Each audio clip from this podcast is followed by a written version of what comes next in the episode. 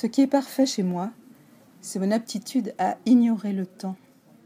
Je n'ai jamais pu arriver à l'heure à un rendez-vous. Les gens le savent et me pardonnent. Je ne vois pas le temps passer. J'ai toujours l'impression d'avoir tout mon temps. Le temps n'est jamais mon ennemi. Je m'en sers, je l'ignore, je m'en moque, je fais comme s'il n'existait pas. J'ai mis au point mes stratégies. Ne jamais rien promettre. Dire je viendrai si je peux, peut-être. Finalement, je ne viendrai pas. Faites sans moi. Quand ça paraît tourner mal, je souris. Je me confonds en excuses.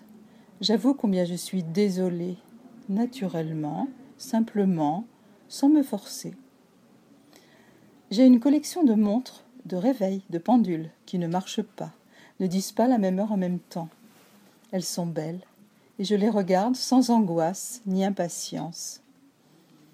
Je sais que le temps suspend son vol quand je n'ai plus envie d'en tenir compte, et que le temps efface sur le sable les pas des amants désunis.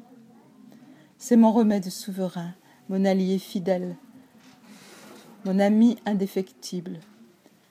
Je pourrais coacher ceux qui stressent. Si j'en avais fait mon métier, je serais très riche aujourd'hui, j'en suis sûre. Je préfère garder du temps pour ce que j'aime. Je me dis qu'il sera toujours temps de passer à autre chose.